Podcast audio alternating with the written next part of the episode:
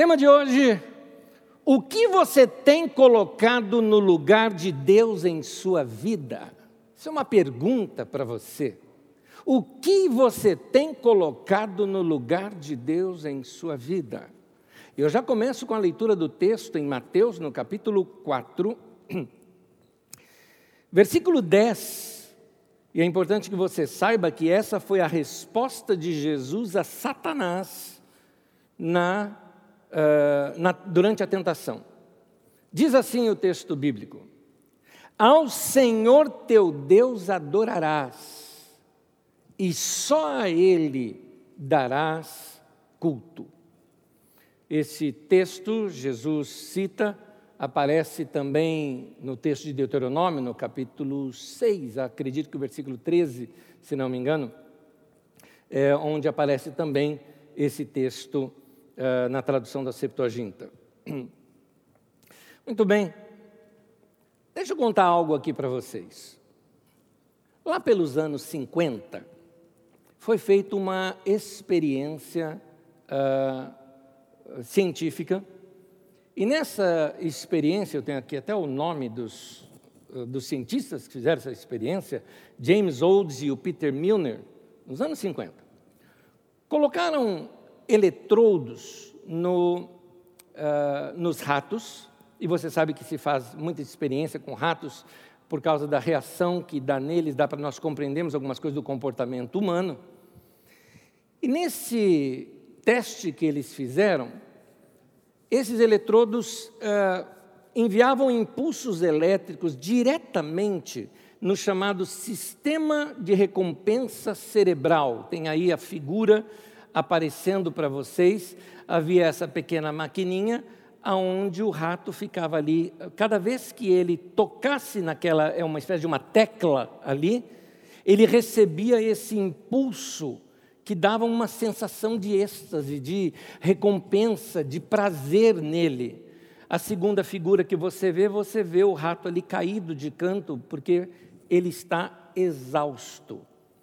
É interessante notar que cada vez que eles pisassem nessa pequena alavanca, ela ativaria esse sistema de recompensa no cérebro, dando aquela sensação de de prazer, de êxtase, de, de alguma coisa que eu ganhei. Na verdade, isto se refere a um neurotransmissor chamado dopamina, que Deus criou, foi Deus que criou isso em nós, para nos dar a sensação de boas memórias, de bons momentos e que a gente faça tudo isso de novo. Acontece que aquele prazer era tão viciante que os ratos chegaram a clicar ali, vou chamar dessa maneira, em torno de duas mil vezes em uma só hora. Só para você ter uma ideia como aquilo vicia, aquela excitação vicia. E eles só pararam por uma razão, que foi aquela foto que você viu. Inclusive, aquela foto é a foto do teste, lá de 1950. 50 e pouco. E foi por causa da exaustão e do cansaço. Interessante que na análise que foi feita, os ratos chegaram a substituir o prazer de comer, o prazer de beber água, inclusive o prazer até do acasalamento, que eles tinham ali possibilidade, deixaram de lado só para sentirem esses impulsos. Muito bem. Vamos trazer para a gente, porque isso daqui acontece com a gente. Ah, substitua esses impulsos pelo clique naquele filme legal da Netflix. Substitua esses impulsos por aquele game que você joga, seja na internet ou alguma coisa, e que te dá aquela, aquela coisa. Né? Você quer ver uma também? Quando alguém está falando mal de alguém que você não gosta, você já percebeu isso? Está né? Tá falando mal de alguém que você não gosta, aquilo causa em você e você quer ouvir, não é? Você quer fazer. Substitua esses impulsos ah, pelos likes de redes sociais que você recebe, por aquilo que você postou e todo mundo gostou, aí você quer sentir o impulso de novo, o que você vai fazer? Você vai postar de novo, você vai postar de novo, você vai postar de novo. Virou um mala na internet e não percebe, mas continua postando, né? Então, é, hoje em dia nós temos também um, um, nós temos uma polarização aqui no Brasil imensa na área política. Então, quando alguém fala mal do adversário, aquele que você não gosta, não é? Você é de esquerda, de direita, de centro, de alto, de baixo, não importa aqui a, a bandeira, falou mal daquele que você gosta e vê de novo. Veja bem, nenhuma dessas coisas são erradas. Aqui, é claro, falar mal de alguém não é bom. Mas o que eu quero dizer é: nenhum desses prazeres é errado, mas perceba uma coisinha. É, o problema não está em sentir um prazer num jogo ou sentir um prazer num filme. O problema não está aí, o problema está no exagero. Foi isso que você viu nesse, nesse teste. Então, o problema está no exagero. Por exemplo, a comida produz isso na, na gente. Coisa simples, quer ver? Por exemplo, se você hoje, nós estamos aqui com um grupo de pessoas, não é? Você vai chegar em casa hoje, eu não sei se alguém cozinhou em casa para você, você vai cozinhar, você vai comer em algum lugar, ou vai encomendar comida, não é? Seja o que for, naquela hora que você está com uma baita fome e aquele cheirinho de comida, aquilo é um, é um tipo de prazer que você sente. Tem alguma coisa errada com isso? Não. Mas a comida, em exagero, produz obesidade, e um detalhezinho: você pode notar que algumas pessoas que têm problema de obesidade, é, muitas vezes são tratadas, inclusive, com psicólogos. Por quê? Os psicólogos vão tratar nela um problema chamado compulsão. Por quê? Exagero. O exagero faz com que a gente se vou até te explicar aqui cientificamente nessa, nesse estudo, mostro o porquê disso, mas deixa eu te colocar aqui outros pontos. O próprio fast food, por exemplo, quando eu me refiro ao fast food, eu vou chamá-lo, na verdade, a gente não chama assim no Brasil, mas é, é, é conhecido como junk food, né? que seria aquela comida rápida, né? dos lanches rápidos. Que eles são feitos, os seus ingredientes, a sua composição, eles são feitos para te dar um prazer imediato, para ativar áreas do seu paladar de modo muito violento, vou dizer assim. Para quê? Para te viciar, não é para te alimentar. É para que você queira sempre repetir aquela experiência. É o caso da pornografia. A pornografia está aí na internet 24 horas por dia, e esse acesso à pornografia, hoje praticamente liberado, é, para que qualquer pessoa consiga acessá-la, ela vicia. As pessoas são viciadas em pornografia, elas entram numa compulsão tal em que elas não conseguem ficar livres daquilo ou que têm que usar essa prática quase que diariamente. Uh, jogos fazem isso com aquela sensação de vitória. Os filmes que a gente assiste, comédias e séries, trazendo riso, choro, emoção e distração. As notícias é, hoje em dia nós estamos lidando com notícias, principalmente na área política, da mesma. Vamos ser bem honestos, não tenho outra palavra para usar. Muita gente tem usado isso com a mesma ignorância de ter torcedor fanático de algum time, porque eles agem e reagem como fanáticos. Uma coisa é você ter posição política, o que é completamente normal para todas as pessoas, mas Outra coisa é você ser fanático. O que, é que o fanático faz? O fanático olha o outro como é meu inimigo. Eu tenho que bater nele. É, eu tenho que ser contra. Ah, não é assim, Anésio, não é? Ah, tenta isso. Nós tivemos aí duas manifestações, uma no dia 7 e uma no dia 12, né? Vai com uma camisa vermelha na do dia 7, ou vai com uma camisa amarela na do dia 12. Porque do dia 12 nem sei como é que é, estou por fora desse daí. Mas enfim, que é hoje, né? É hoje. Enfim, é, bagunça, gente bagunça.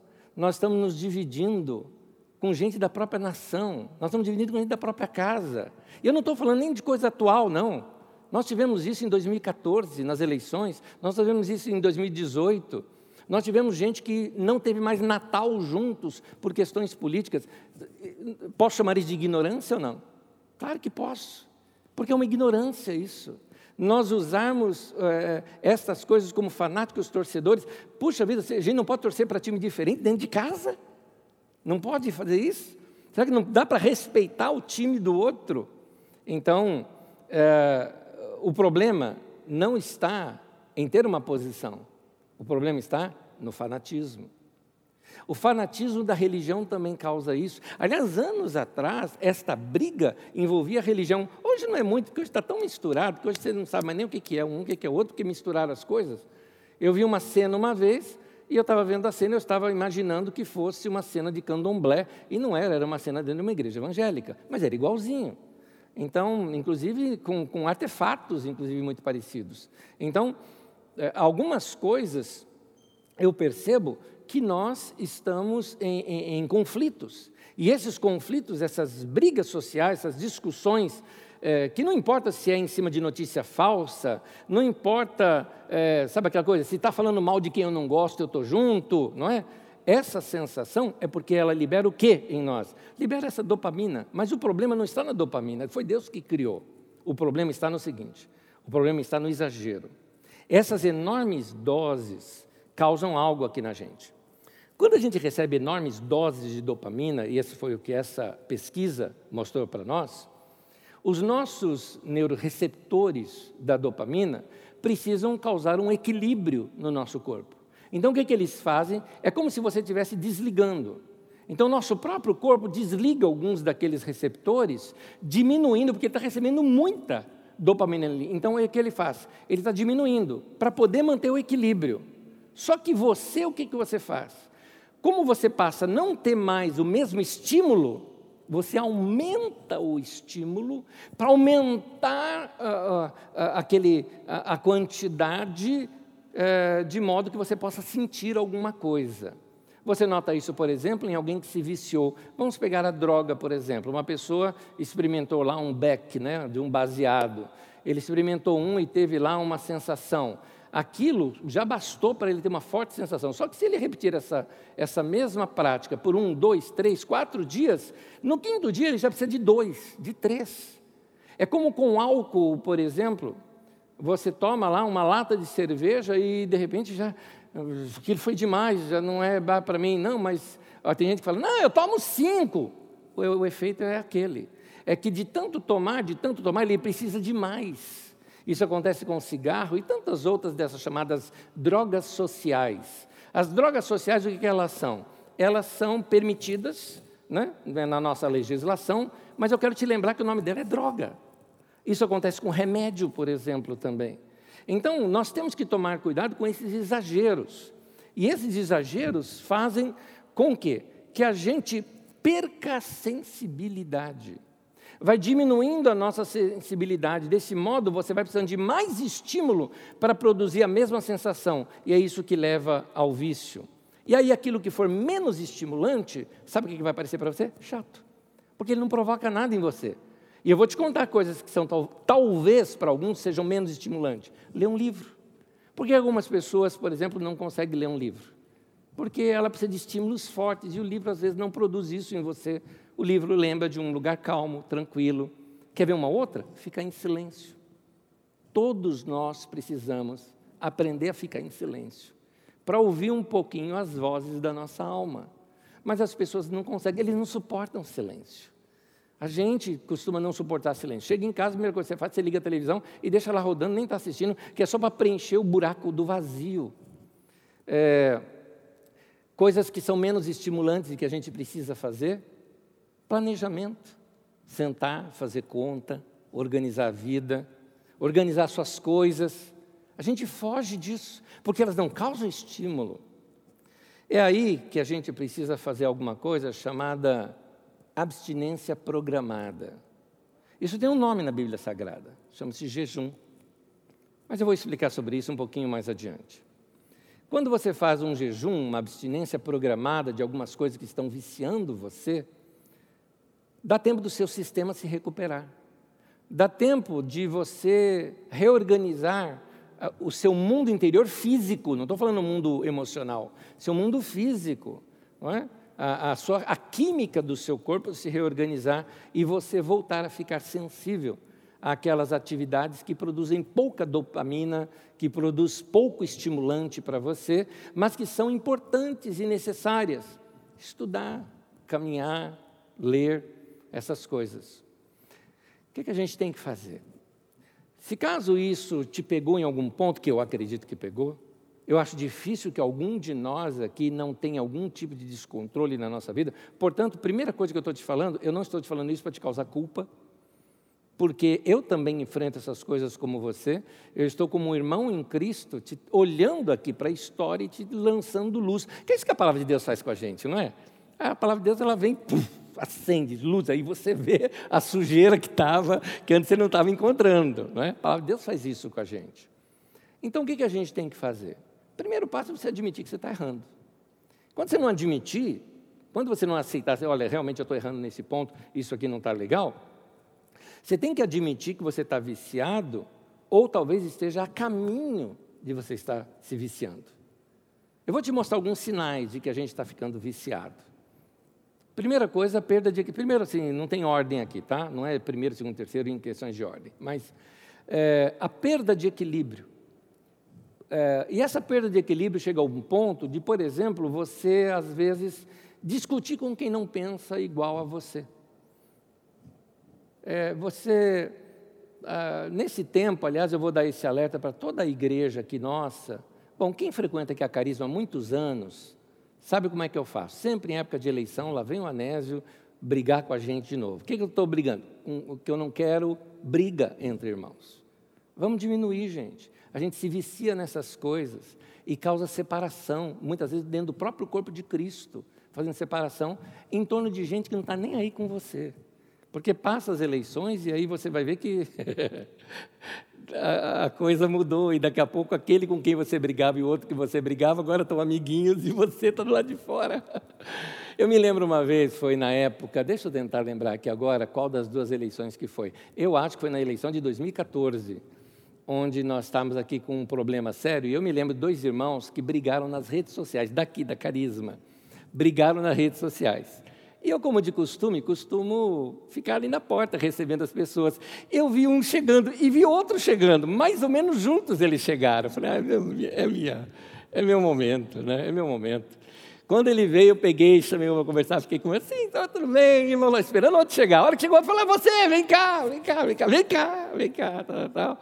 E, e os dois ali, dois gentlemen, né? dois elegantes, e conversando com vai, tudo bem? Olá, eu sabendo que os dois quebraram o pau, eles talvez não sabiam o que eu sabia, né?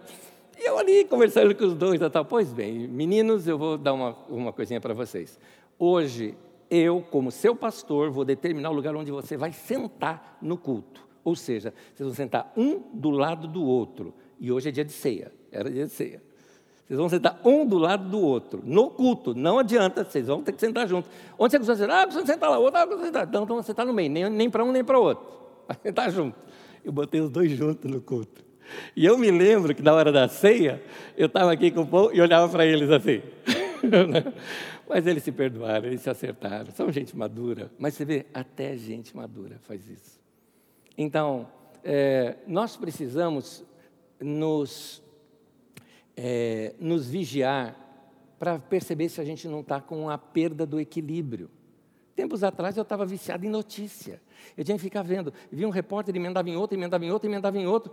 Eu tenho um tempo, eu falei, mas para que tudo isso? Para que tanta informação? Viciado em informação. Tudo isso vicia.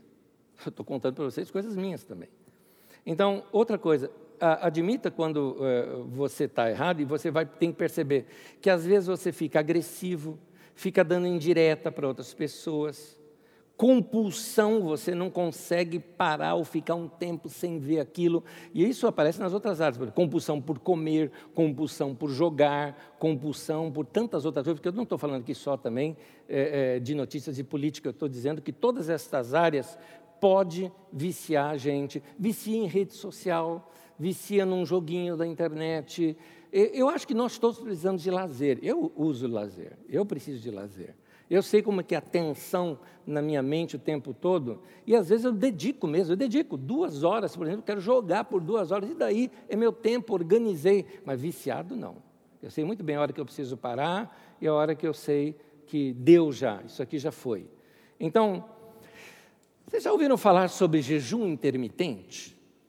Pois é, é modinha, mas é bom é bom. Diminuir aos poucos a comida, pulando algumas refeições estrategicamente. Acho que todo mundo já ouviu falar de jejum intermitente, não é? E é muito bom mesmo.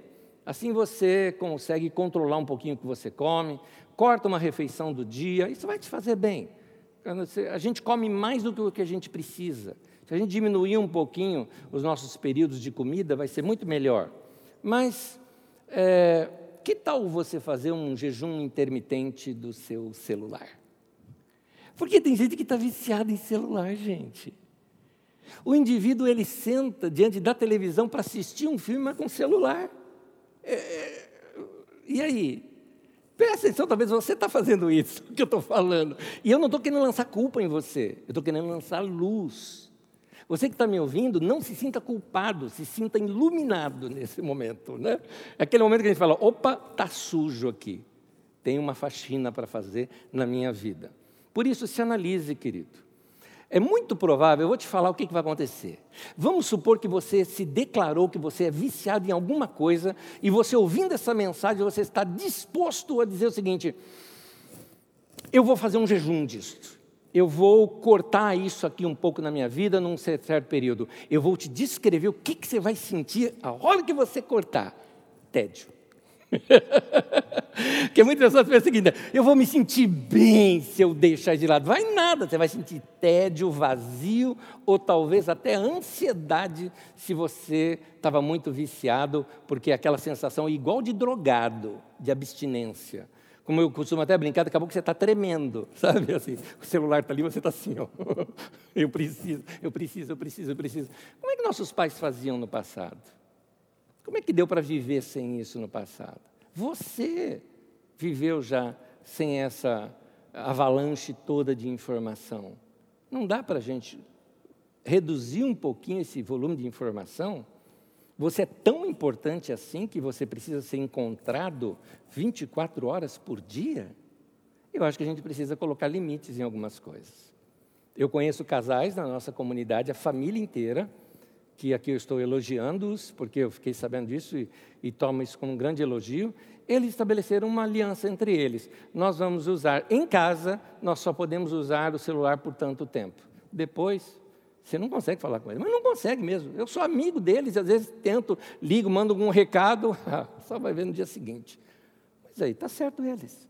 É o momento deles, da família. Por que, que tem que ser para os de fora? Por que, que você pode ser mais acessível para os de fora do que para os de dentro? Há tempos atrás eu fazia, estava é, desenvolvendo negócios em uma outra área e eu estava conversando com o diretor de uma empresa, só que aquele diretor ele ficava o tempo todo no celular. Então eu estava conversando com ele, ele olhando o celular. Eu também era diretor da outra empresa e nós estávamos ali conversando uma coisa que era importante para as duas empresas. E ele olhando o celular, daqui a pouco ele pediu licença e atendeu o celular. Tá bom, atendeu, tudo bem, tá jóia, então. Fiz uma pausa, continuamos a nossa reunião. Ele atendeu de novo. Aí fiz uma pausa, guardou. Daqui a pouco eu deixei ali programado. Eu peguei, eu mesmo liguei para ele. Aí ele tocou o celular, era eu, na frente dele. Falei, pronto, aqui você me atende. Aqui eu, tenho, eu percebi que você dá mais prioridade para o seu celular. Tem que falar assim com a pessoa. Então tem pessoas que precisam é, perder esse vício. Agora, um detalhezinho. Ora, se eu estou viciado em algo, eu percebi, e eu percebi que a minha abstinência daquilo está me fazendo tanta falta que me gerou ao ponto de ter um vazio, de não saber o que fazer. Eu vou te dizer uma coisa. Talvez é uma coisa para você concluir. Talvez você esteja vazio de Deus na sua vida. Eu vou pedir até para colocar a tela do tema de hoje. O que você tem colocado no lugar de Deus em sua vida? Não, né, eu não coloquei, não tirei Deus para colocar um celular. Pois é. Vamos fazer conta? Alguns celulares hoje, na verdade, a maioria dos, dos celulares hoje, tem uma medida semanal de uso de celular. Compara o quanto que você usou aquilo e o quanto que você esteve em comunhão com Deus, com tempo com a palavra de Deus, tempo de oração. Conclua você. Então, é, é duro essa palavra. Mas sabe como se chama esse pecado? Que isso é pecado. Pecado é desviar do alvo. Pecado é errar o alvo. Sabe como é que chama esse pecado? Idolatria. Não tem outro nome. Pesado, mas não tem outro nome. Nós estamos praticando o baalismo. Idolatria é tudo o que você coloca no lugar de Deus na sua vida. Não é o baalismo moderno nosso. Então, Se você está viciado, acorde, meu querido, acorde, minha querida. Como nós dissemos na última mensagem que eu ministrei para os irmãos, foi dois domingos atrás, que se você não escutou, eu vou pedir para você escutar, porque essa aqui é praticamente continuação dela. E ali eu falo que você deixou o seu coração se apaixonar pela coisa errada. Porque paixão é isso. Paixão é vício. Rony, está falando mal da paixão? Não, estou falando bem da paixão. Mas paixão é isso. Só que a palavra paixão vem do grego patos, que significa doença. Paixão é doença. Mas é verdade mesmo. A nossa paixão humana, é, a gente adoece. A Bíblia fala isso. Sustentai-me com passas, sustentai-me com maçãs, pois eu é, estou doente de amor, ou desfaleço de amor. Está lá no texto de Cantares, é isso. Paixão é dessa maneira. Paixão é arrebatadora. Muito lindo quando acontece entre um casal, mas é horrível quando acontece com coisas. Quando a gente se apaixona pela coisa errada. Então, é, a paixão, e aqui fica um alerta, por favor, a todos os nossos irmãos da nossa comunidade, é, as paixões do mundo presente, elas podem nos afastar de Deus. É, eu andei fazendo umas coisas, uma das coisas que eu fiz, eu, peguei, eu não gosto de rede social, eu não sou de navegar em rede social. Eu uso rede social apenas para comunicar algumas coisas, principalmente coisas da igreja, mas eu peguei uma lista de membros da nossa comunidade. Você saiba que o seu pastor foi ver o que você escreve. E fiquei decepcionado, claro. Porque alguns de vocês, por exemplo, postam tanta coisa e não postou uma coisa de um culto, de uma mensagem, de algo que Deus te falou. Como Jesus disse, a boca fala do que o coração está cheio. Eu poderia dizer que seus dedinhos teclam também do que o seu coração está cheio. Então, se apaixonaram pela coisa errada. Eu não estou falando isso para te causar culpa. Estou te falando isso para jogar luz e te mostrar. Contra fatos não há argumento. Você ficou fanático por algo. E esse fanatismo está cegando o seu entendimento. Então, na última mensagem, eu ensinei algo para vocês nessa mensagem chamada Quando você se apaixona pela coisa errada. Eu mostrei que uma prática que você tem para fazer, para voltar a se apaixonar por Deus, porque assim, a paixão ela tem que ser alimentada, senão morre. Eu, eu, trato paixão e amor como uma coisa só, tá? Eu sei que tem gente que fala, não, paixão é uma coisa temporal, o amor é uma coisa mais firme. Eu acho que um é amadurecimento do outro, tá? Mas os dois estão juntos, né? Os dois estão juntos. Então, a, a, a, se não é alimentado, é igual aquela plantinha, morre. A gente sabe disso. Pois bem, como é que a gente alimenta o nosso amor por Deus? E aí eu citei, estou falando da mensagem passada, eu citei seu tempo com a leitura bíblica. Vamos voltar a ler as Escrituras, gente. Vamos voltar a fazer leituras das Escrituras Sagradas, deixar aquilo falar no nosso coração. Seu tempo de oração, onde você abre o coração para Deus e fala com Deus o que você precisa falar. Talvez alguns de vocês precisariam fazer o seguinte: caminhada em algum lugar onde você possa orar em voz alta. É uma delícia, é uma delícia. Você se ouvir orando. Eu oro muito no pensamento, oro muito, mas uma das coisas que eu gosto, por exemplo, é dirigir sozinho, porque eu oro, é o meu momento de oração. Eu acho uma delícia isso, é gostoso demais. Mas é, tem uma outra prática que eu citei, a última que eu citei no domingo, naquele domingo, o nosso louvor. Nós compomos nossos salmos para Deus, abrir o nosso coração para Ele, começar perceber toda a beleza de Deus. Então, tudo isso nos leva a uma profundidade maior com Deus. E hoje, como eu disse, é uma continuação daquela. Quero te falar de mais uma: o jejum. Quando nós estamos buscando alguma revelação ou algum conhecimento maior acerca de Deus na nossa vida, ou até mesmo um esclarecimento maior do, daquilo que a gente precisa entender para o nosso caminhar, a gente precisa de experimentar um tempo de jejum. Porque às vezes nossa mente está confusa, a gente não consegue compreender o momento que estamos vivendo, está tudo meio estranho na nossa vida, não sabemos como lidar com notícias ruins que chegaram, com situações diferentes que vamos enfrentar. Então é um tempo da gente jejuar e buscar a Deus, e assim nós vamos ficar mais sensíveis E a nossa compreensão e discernimento das coisas espirituais vão ficar aguçadas. Lembra quando eu te falei que fisicamente, ali nos nossos neurotransmissores, por exemplo, quando a gente recebe doses demais, ele pega e reduz a, a, a sua forma de receber comunicação? O mesmo acontece na nossa alma. Você está com tanta comunicação na sua alma, tanta comunicação, tanta coisa, tantos vícios, tantas informações, tantas coisas produzindo essa falsa alegria em você, ou essa alegria temporária em você, que simplesmente você está tão viciado que você precisa fazer uma abstinência para restaurar de novo aquela captação da sua alma e começar a perceber-se de novo diante de Deus. Algumas pessoas nem sequer têm um pingo de emoção mais quando houve um cântico de adoração.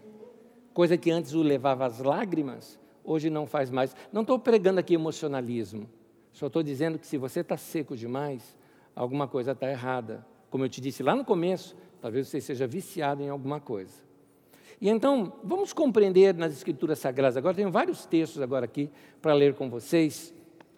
Um deles é sobre Daniel que quando ele buscava um entendimento acerca de uma revelação que ele precisava entender da parte de Deus, ele estava entendendo alguma coisa, mas não muito claro, então ele separou um tempo de jejum.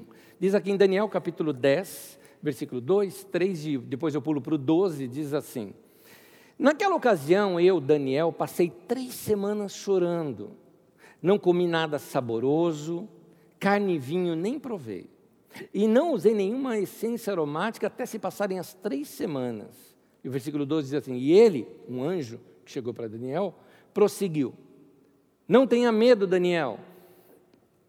Desde o primeiro dia em que você decidiu, olha o que ele decidiu fazer: buscar entendimento e humilhar-se.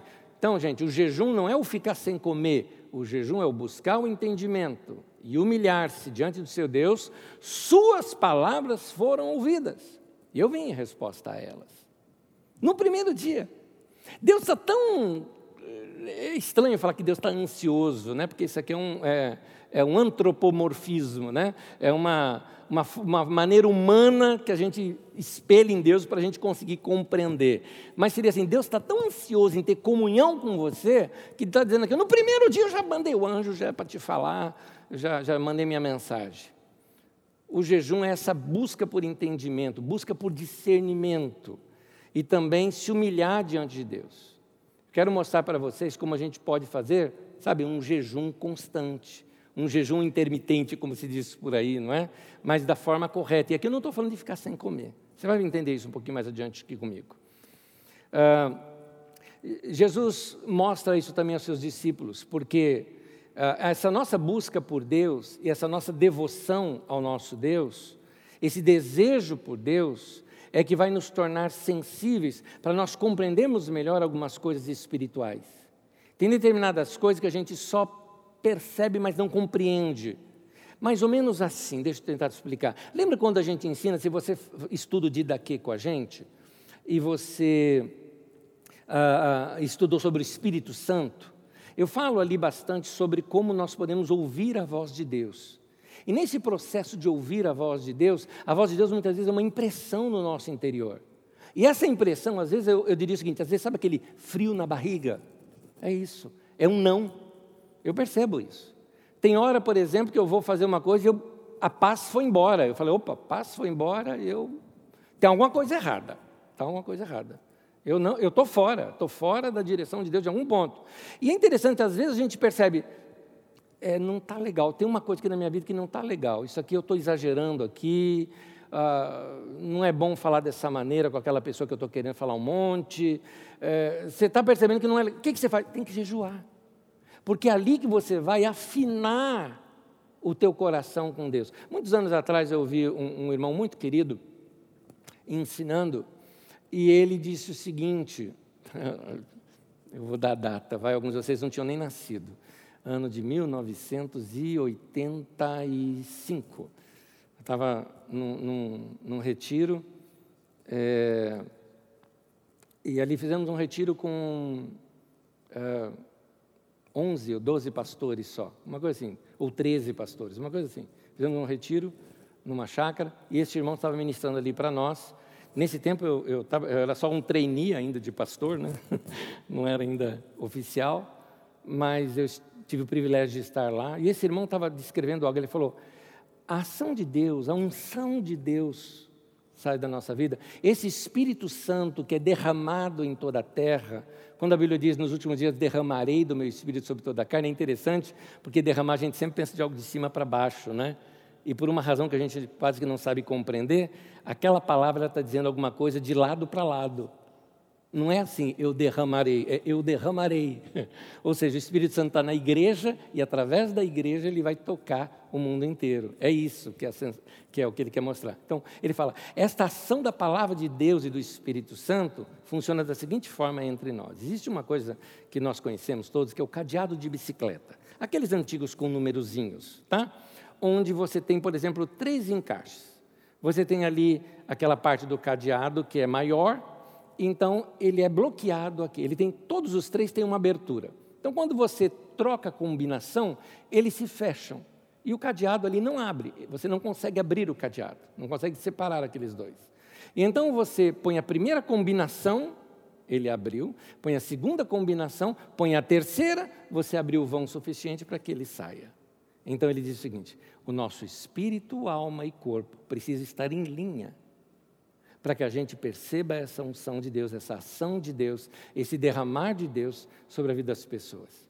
E também para que a gente perceba a comunicação de Deus para dentro de nós. Espírito, alma e corpo andando em linha. Então, a importância de nós cuidarmos de detalhes da nossa vida. Porque às vezes eu percebo, eu estou percebendo que tem alguma coisa errada, mas eu não entendi o que, que é. Então, eu preciso desse tempo de jejum esse tempo de jejum é para isso, eu já, já vou te explicar o que é esse jejum, mas esse tempo de jejum é necessário para eu me alinhar com isso. Os discípulos de Jesus, eu não estou falando de qualquer um, gente, estou falando de Pedro, Tiago, João, os caras eram fera.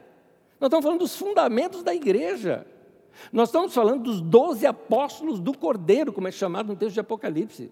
Nós estamos chamando de eles são os fundamentos da, do cristianismo todo. Esses caras foram expulsar demônio e não conseguiram. E Jesus falou o quê? Falta de jejum e oração. Mateus capítulo 9, versículo 28 e 29 diz assim: Depois de Jesus ter entrado em casa, seus discípulos lhe perguntaram em particular: Por que não conseguimos expulsá-lo? Ele respondeu: Esta espécie só sai pela oração e pelo jejum. Jesus não está ensinando aqui que o jejum vai expulsar demônio.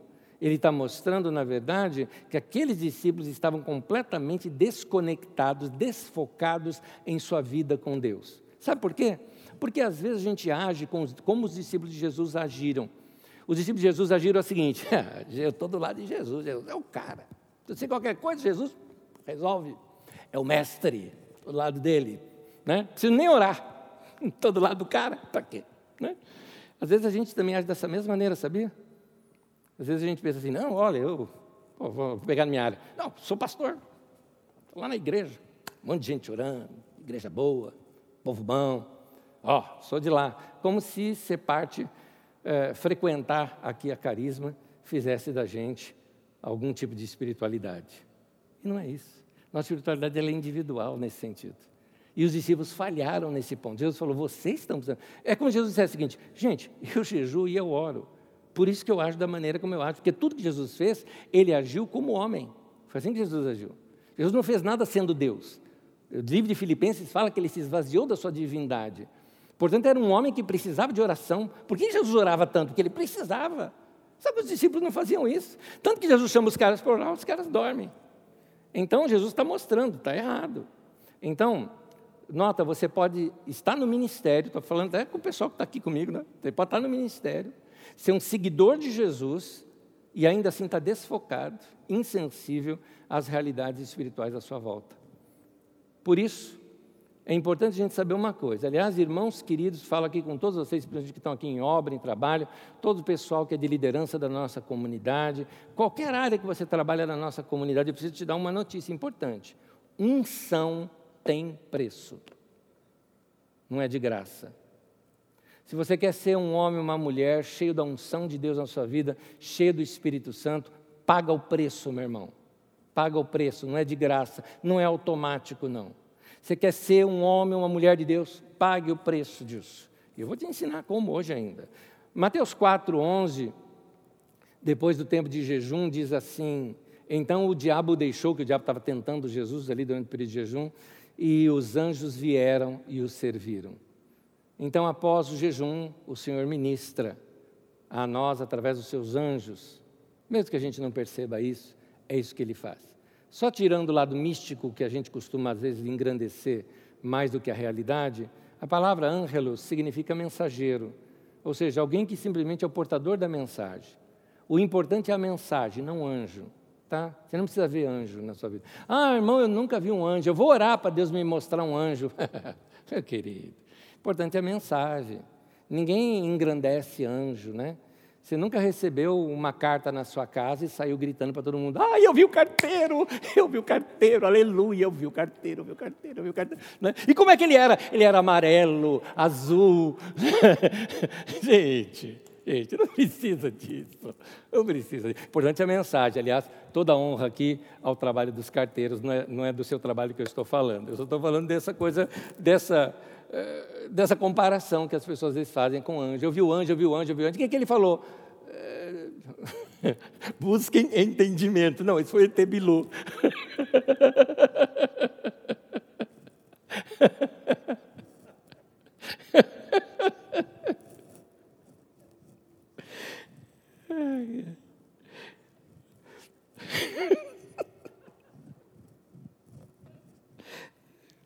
Acho que eu nunca vou explicar essa.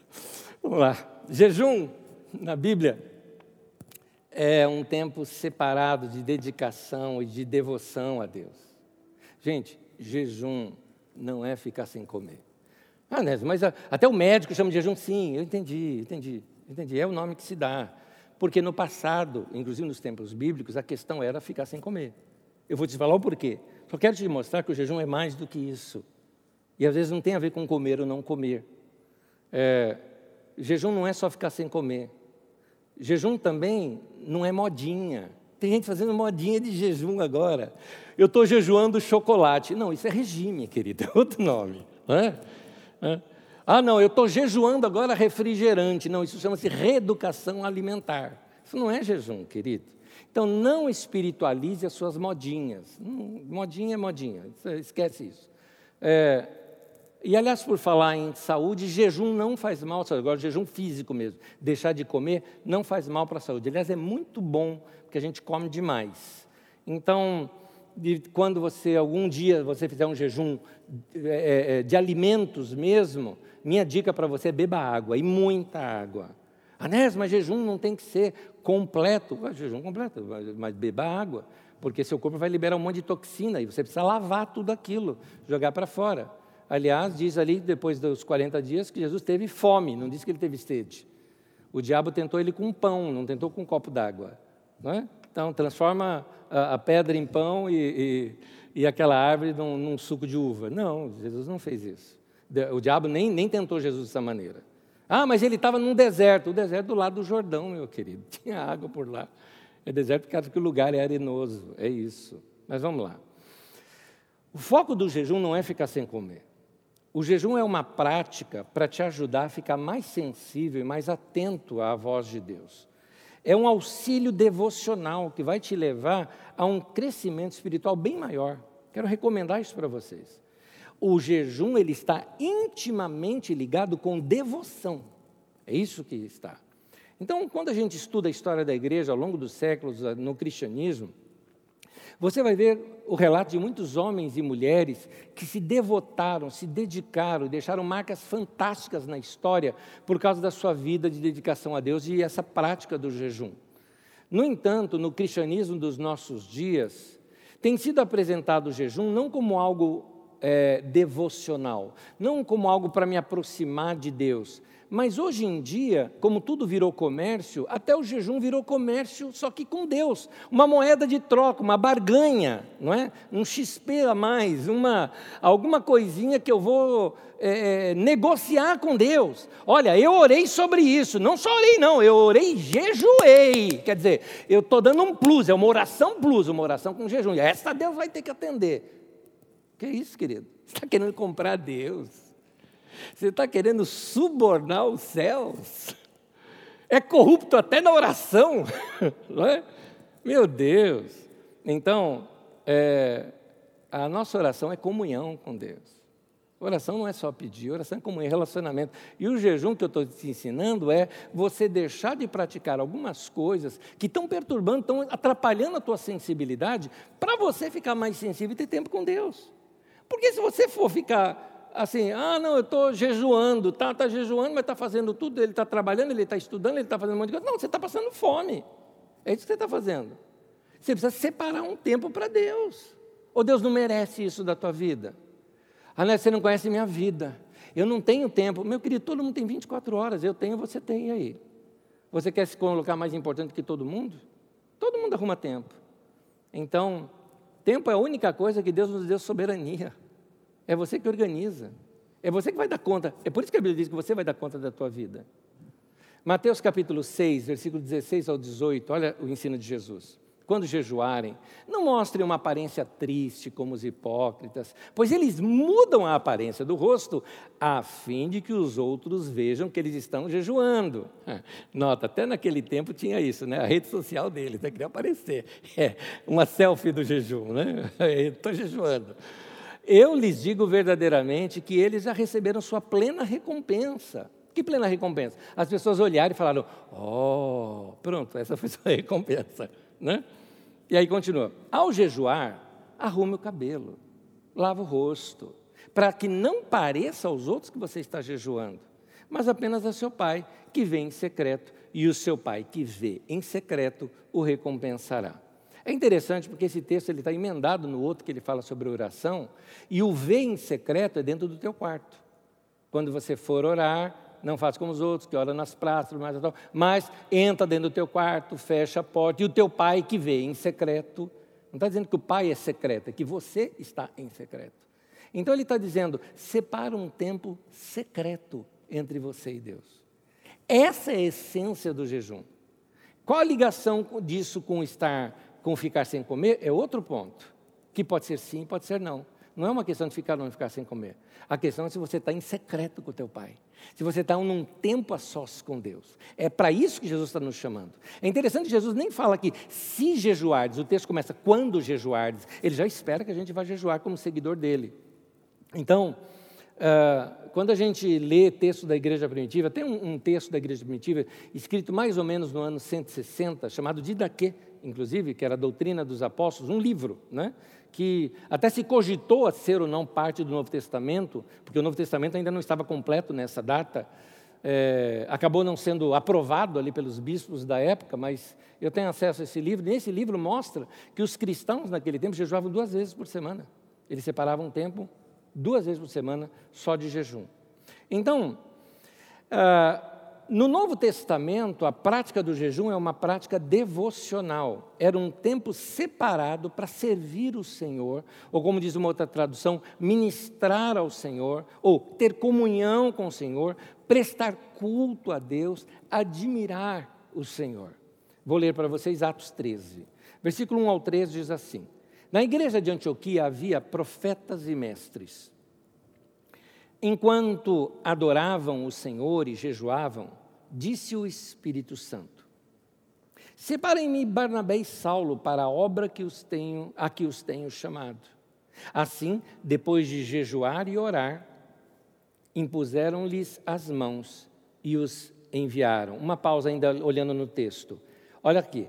Adoravam o Senhor e jejuavam. Lá embaixo, jejuar e orar. Uma, adorar e jejuar. Outra, jejuar e orar. Notou que o jejum está sempre ligado com alguma coisa assim?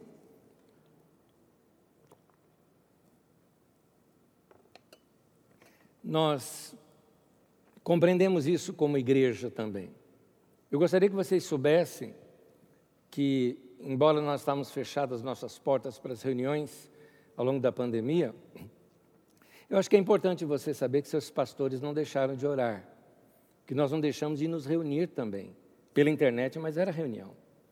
E todas as quintas nós estávamos juntos orando, tempo de oração, tempo de comunhão, tempo de repartir palavra um com o outro. E agora, como nós já estamos no tempo de testar aqui o nosso local para o nosso retorno, nós viemos para cá de quinta-noite para nós termos um tempo de oração, buscar Deus juntos, orar, repartir palavra, cantar. Ah, que saudade que eu estava de cantar com os irmãos. Silas pegou o violão, puxou um cântico, outros cantaram, aquela coisa emendando no outro, orações no meio dos. Não tinha ordem. A reunião não tem ordem. Nós chegamos, somos amigos, estamos juntos, sentamos juntos com as nossas esposas ali, num determinado momento, para. Uh, uh, uh, expondo esse tempo em que as mulheres ministraram também. Foi um tempo muito bom. Essa oração com a liderança fez com que o nosso coração ficar sempre sintonizado. Porque se teve um tempo que a gente precisava ouvir Deus, claramente era nesse tempo agora. Tempo difícil, não é fácil, não, é difícil. É, é, não é fácil pessoas criticando, pessoas achando que a gente está desviado, né? pessoas é, é, é querendo misturar algumas coisas né? É, na, na, vida da gente que, que não fazem parte da igreja.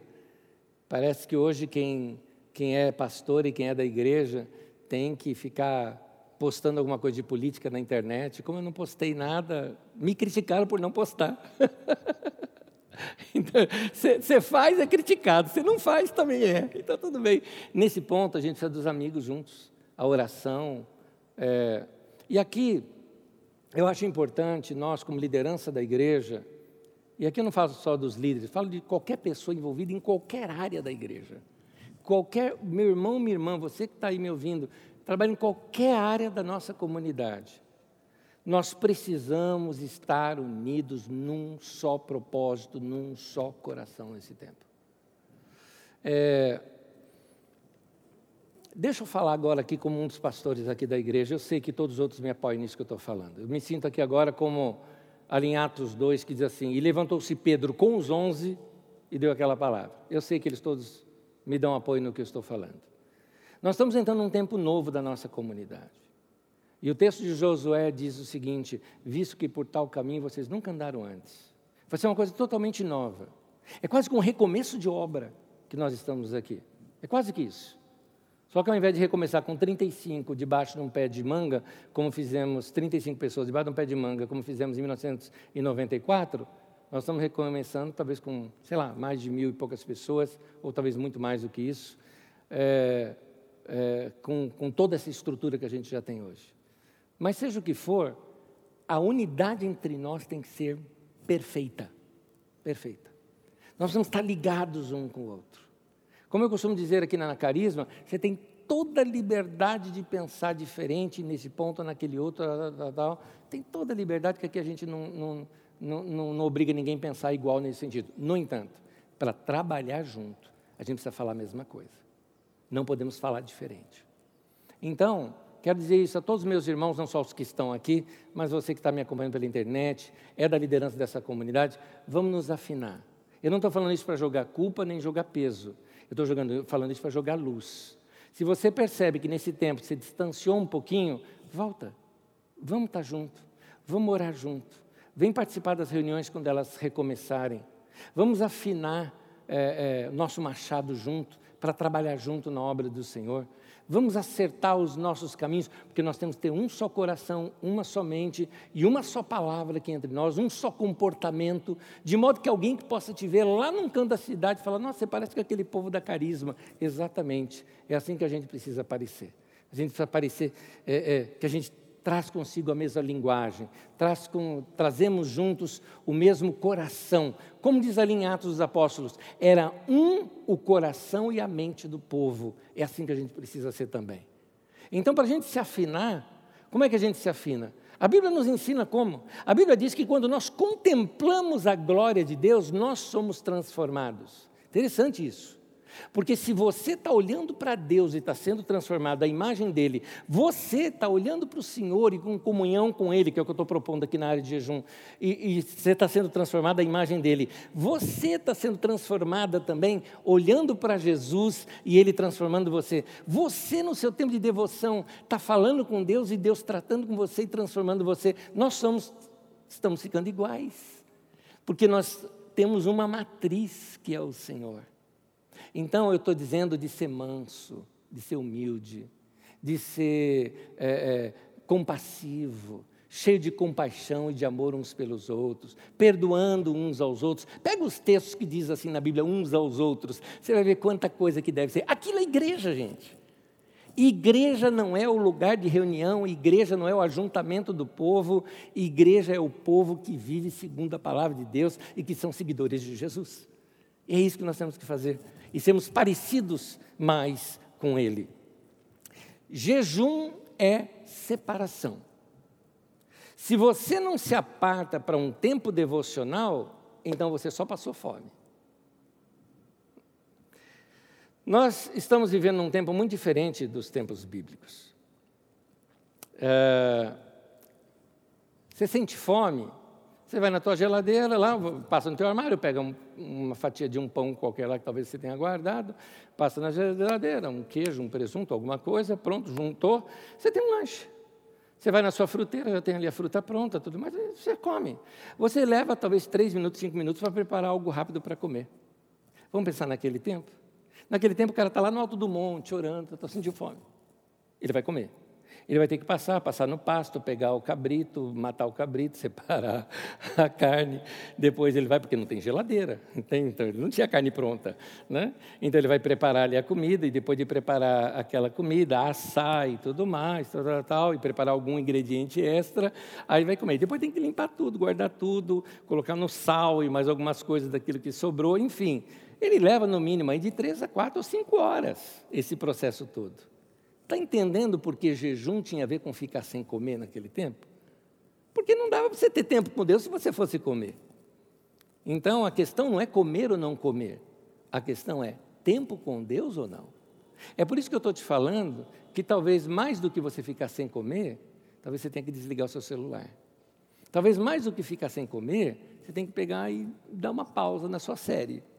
Talvez mais do que ficar sem comer, você tem que dar um tempo nas notícias ou no futebol, ou seja o que for, o que for que está te viciando com aquilo que eu falei no começo. Por isso que eu comecei falando dessas coisas e como que é o processo do vício na nossa vida. Ficar com fome não vai te fazer mais espiritual, querido. Ficar com fome vai te fazer ficar mais magro, mas mais espiritual não. A espiritualidade nossa tem a ver com a nossa comunhão com Deus. Então, é, é, o objetivo do jejum não é passar fome, mas abster-se de tudo aquilo que está tomando o seu tempo, para que você tenha mais tempo com Deus. Eu falo isso agora e me permita falar de mim, porque se eu não posso dizer para você, faça como eu faço, eu não posso te falar nada. Mas eu quero te dizer, por exemplo, que todo sábado eu jejuo. Ah, né? Você, a Bíblia fala para você não, não estou ensinando o povo. É uma questão aqui de pai com filho. É como um pai que ensina um filho a fazer alguma coisa. Fala, filho, é assim que se faz. Ah, você fica sem comer todo sábado? Não, não. Eu como menos, é verdade. Geralmente eu uso frutas, uso coisas mais leves. Eu tenho uma dieta mais ou menos estabelecida para mim para o final de semana, porque eu tenho que estar com, com, com a minha sensibilidade melhor. Isso para mim é jejum. A minha família, eu, eu assim, eu, eu, tributo a eles uma honra imensa, porque eles têm que me aguentar. Eles estão todos livres. Sábado à noite está todo mundo passeando e está lá o pai deles lá, e ora, e lê a Bíblia, e estuda, e faz aquela. Entende? Não dá, não dá. Não tem essa vida social que todo mundo tem. Isso é jejum, porque é separação. Eu preciso estar com meu coração preparado para ministrar para vocês. E eu não ministro qualquer coisa, não. Quem sabe, quem me conhece lá em casa sabe, na sexta noite eu já, já tenho tudo. Durante a semana eu já organizei muita coisa. Na sexta noite eu separo tudo e aí eu vou dormir. No sábado eu acordo e já acordo para estudar. Eu como diante, uh, do, eu uso o computador porque uh, meus livros são todos digitais. Eu me acostumei com livros digitais e eu uso a maioria. São raros os livros que eu não tenho digitalmente. Então, tudo que eu tenho, que eu preciso, está aqui.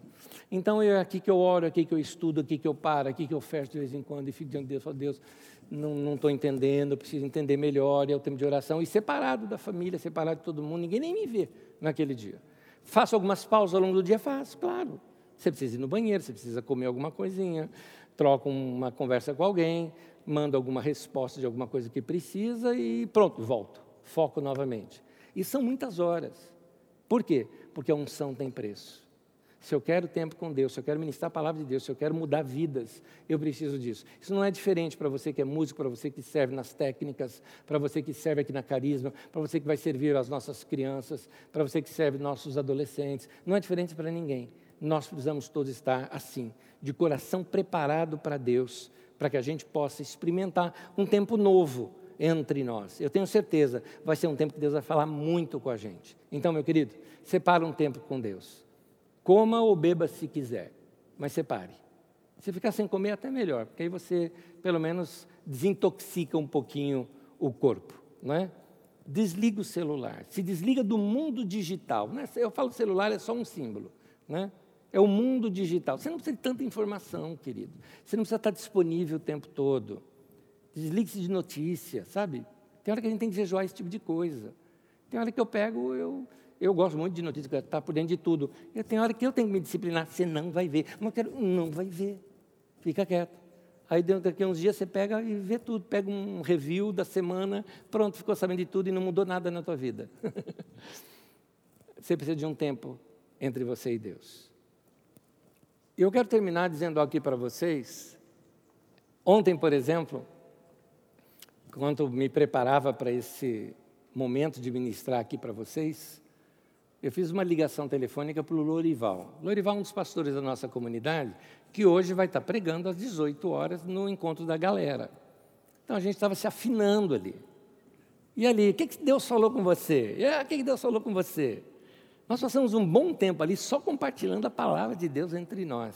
E era interessante notar que tínhamos preparado a mesma coisa, o mesmo coração, a mesma intensidade. Claro, exemplos diferentes, ali ele ministra para adolescentes, aqui eu pego mais o mundo dos adultos, né? os exemplos são diferentes, mas foi muito gostosa essa nossa troca.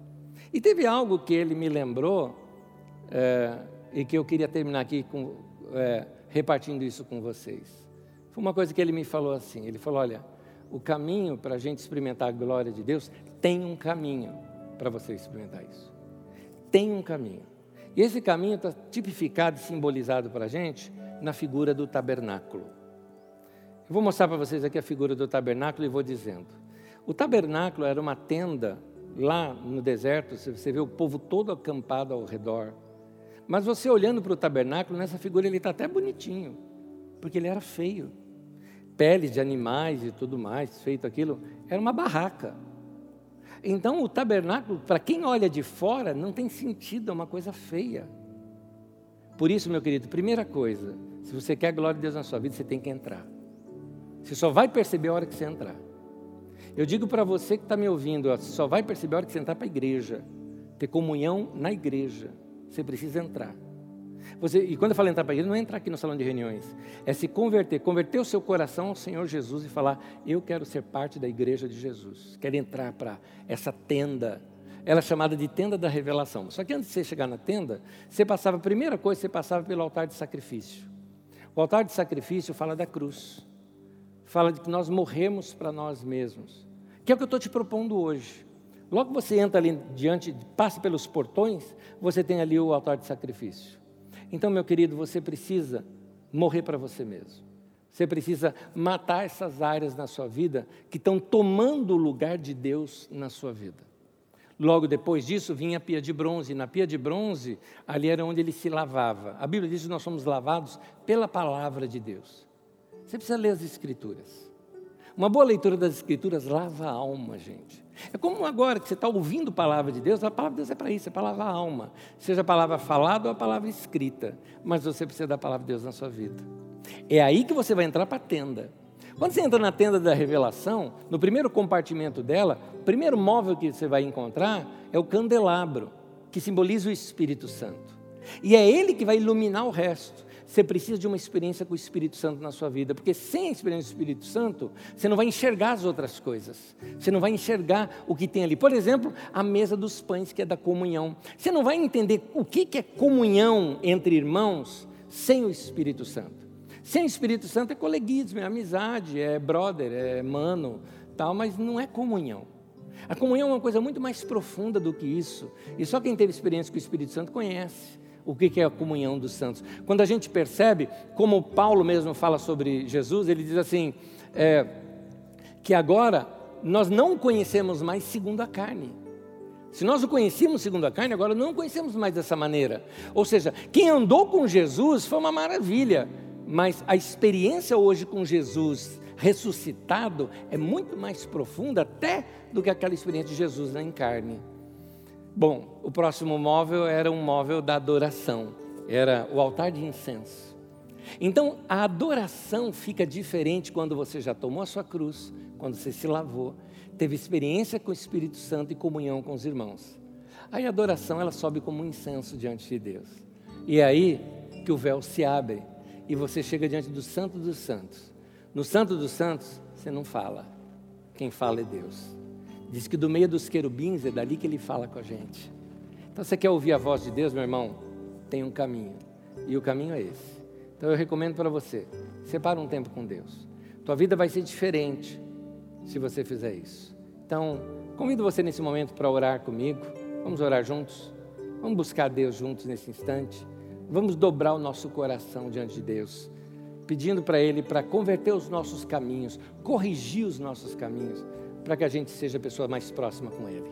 Oremos, Senhor, dobramos o nosso coração diante do Senhor e te pedimos, ó Deus, que Teu Espírito Santo renove a nossa vida, renove a nossa mente, prepare o nosso coração para um tempo novo na nossa vida. Nós estamos abertos para o que o Senhor for fazer nas nossas vidas, Senhor.